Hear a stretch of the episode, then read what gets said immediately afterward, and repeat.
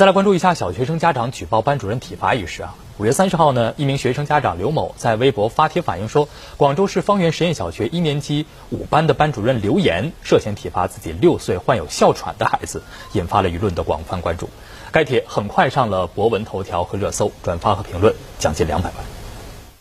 微博网友小岛里的大海在帖子中说，去年十二月十日，他去接孩子放学时，发现孩子秋衣秋裤全部湿透，坐到车上后开始大口吐血。孩子称被班主任罚跑了操场十圈。随后，家长带孩子到广州中医药大学急诊治疗，并在微博中贴出了孩子吐血的衣物照片以及门诊病历。病例显示，孩子在跑步后出现五次呕吐症状，咳嗽夹有血丝，流涕，当时伴有气喘。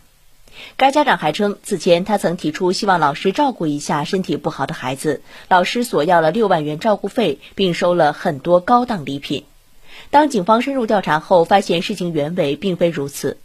五月三十一号和六月一号，广州白云警方连发两则通报称，发帖人刘某故意编造虚假信息，通过注册微博、微信账号方式，冒用其他家长身份，恶意散布传播，并雇请人员进行网络炒作，从而达到迫使学校开除涉事老师、索要赔偿等目的。目前，警方已立案侦查，并依法对刘某采取刑事拘留强制措施。刘某也承认，其女儿因遭体罚吐血，凌晨被老师威胁殴打，送老师六万元等情节，是为扩大影响而故意编造的谎言。照片展示的衣服血迹实为化妆品和水。其女儿目前精神状态良好，未有哮喘诊断相关病例证明。而因散布不实消息，刘某的微博账号已被关闭。